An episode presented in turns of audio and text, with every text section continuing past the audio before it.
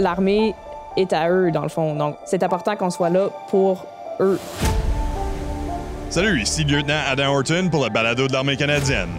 Sur cet épisode, on parle aux soldats impliqués directement dans la lutte contre la COVID-19. Sergent Brigitte O'Driscoll est un membre des Forces armées canadiennes depuis 2013.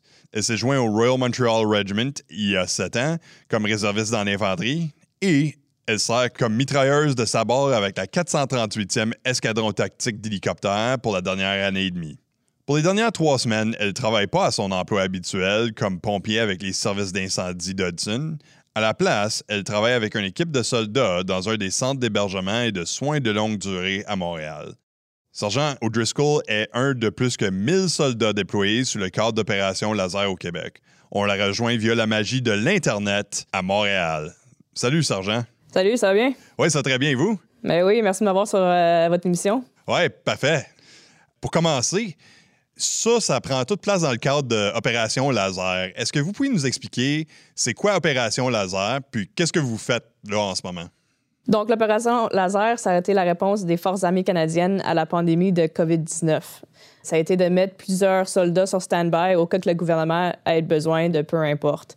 C'est sûr que la plupart d'entre nous, au début, surtout au Québec, on pensait que l'opération Laser allait être une opération Lantus parce que ça a commencé pas mal dans les environs où les inondations commencent à chaque année. Donc, en 2017, en 2019, l'opération Lantus a été pour aider avec les inondations. Mais le temps a passé, puis on a réalisé qu'il n'allait pas avoir d'inondation. Une chance, heureusement. Puis euh, rapidement, quand la situation dans les CHSLD, les centres hospitaliers de soins de longue durée au Québec, est sortie au public, puis on a vu les conditions qu'il y avait dans ces centres-là, on a, rapidement réalisé que ça allait prendre la mission qu'on allait accomplir. Puis euh, en effet, fin avril, on est déployé dans les euh, CHSLD pour aider les civils là-bas, puis aider comme on pouvait dans les centres. Puis maintenant que vous êtes là, qu'est-ce que ça a de l'air vos tâches? Qu'est-ce que vous faites dans une journée euh, habituelle? Donc, notre peloton est divisé en trois. On travaille les jours, les nuits et les soirs. Donc, euh, le chiffre de jour, c'est de 7 h à 3 h l'après-midi. Les chiffres de nuit, c'est de 3 h à 11 h le soir. Puis après ça, les chiffres de nuit, c'est de 11 h à 7 h le matin. Euh, on est appelé à faire plusieurs tâches différentes, dont le nettoyage des centres, des corridors, des chambres des, des résidents, l'inventaire de l'équipement médical, distribution de l'équipement médical sur les différents étages. Euh, puis après ça, on a des équipes assignées aux soins des, euh, des résidents. Donc, euh, tout ce qui est les nourrir, les déplacer pendant la nuit pour pas qu'il y ait des, des plaies de lit, veiller à leur, à leur bien-être. Donc, vraiment, il y a une diversité de tâches qu'on est appelé à, à accomplir. Puis chaque jour, c'est différent. Oui, puis ça a l'air d'être une situation qui habituellement sais, les soldats, on n'est on pas entraînés pour faire des choses comme ça. Est-ce que vous avez reçu un entraînement particulier pour vous préparer à ces tâches-là?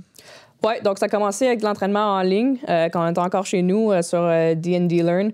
Surtout l'entraînement sur l'équipement de protection individuelle, donc l'EPI, comment le porter, comment l'enlever, les mesures qu'avait pris l'armée canadienne pour la, protection de la force, donc la distanciation, de rester chez soi, l'isolement. Puis après ça, ça a été deux jours en personne. Donc, la première journée à Saint-Jean, ça a été des formations données par des militaires sur euh, la résilience mentale pour qu'on se prépare un petit peu à, la réalité qu'on pourrait faire face dans les centres, qu'on soit prêt mentalement pour ça.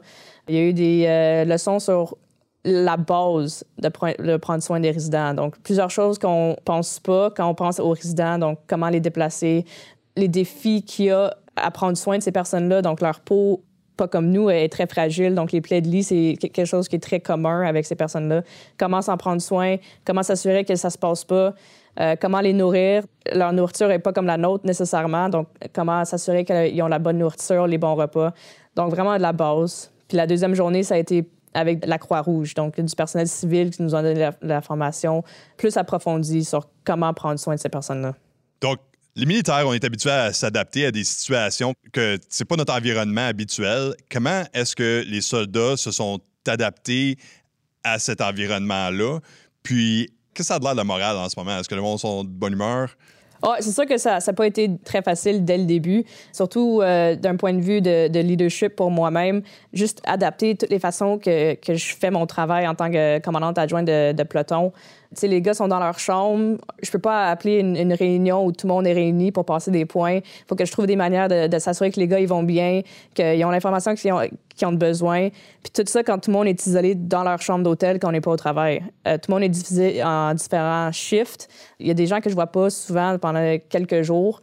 Donc, c'est sûr que pour le leadership du peloton, ça a été un défi. Mais les gars, ils vont bien. Sont, euh, dans, dans l'armée, on est très bon à mettre la, mission en premier. Donc, euh, l'accomplissement de la mission, c'est ce qui vient avant tout. Donc, euh, les gars se sont vraiment investis dans la mission, sont, sont fiers d'aider, sont contents d'aider. ils voient qu'ils font une différence. Donc, ça, pour le moral, c'est super bon pour les gars. Bien, c'est bien d'entendre que les troupes sont, sont en bonne humeur. Pourquoi est-ce que c'était important pour l'armée de s'impliquer dans les CHSLD? C'est important parce que c'est ces gens qui ont bâti notre société. Donc, peu importe quel type de Canadien, l'armée est à eux, dans le fond. Donc, on est là pour servir tous les Canadiens, peu importe leur âge, peu importe leur sexe, peu importe leur race. Donc, que ces gens-là, peu importe l'état dans lequel ils sont, c'est important qu'on soit là pour eux. C'est gratifiant de voir le travail qu'on fait, de leur donner un petit peu d'empathie puis de, dignité euh, dans ces centres-là où souvent le, les travailleurs civils, il y avait de la misère à rattraper avec le travail qu'il y avait à faire dû à un manque de personnel, dû à un manque d'équipement. Donc, de pouvoir rentrer là, dans un temps de crise, dans ces centres-là où les choses allaient vraiment pas bien, c'est notre travail. On est là pour servir les Canadiens, puis c'est là qu'ils nous ont besoin, fait c'est là qu'on va aller. Vous avez mentionné tantôt que vous étiez commandante adjointe d'un peloton. Pour les gens qui ne savent pas, c'est vraiment c'est quoi ça? Qu'est-ce que ça a l'air? Vous avez combien de soldats que vous travaillez avec en ce moment? Donc, de mon unité des fantassins, on est 25. En plus de ça, on a sept euh, membres d'une équipe médicale qui viennent de Borden et d'Ottawa, surtout pour notre groupe. C'est pas nécessairement tous des, des medtech, donc il y a un dentiste avec nous, il y a un physiothérapeute. Donc, c'est un petit peu des, gens du milieu médical de partout au Canada. Donc, 33 au total pour euh, notre peloton. Donc, vous avez vraiment une équipe diverse, c'est du monde d'un petit peu partout quand même, surtout quand vous avez fait mention de, l'équipe médicale.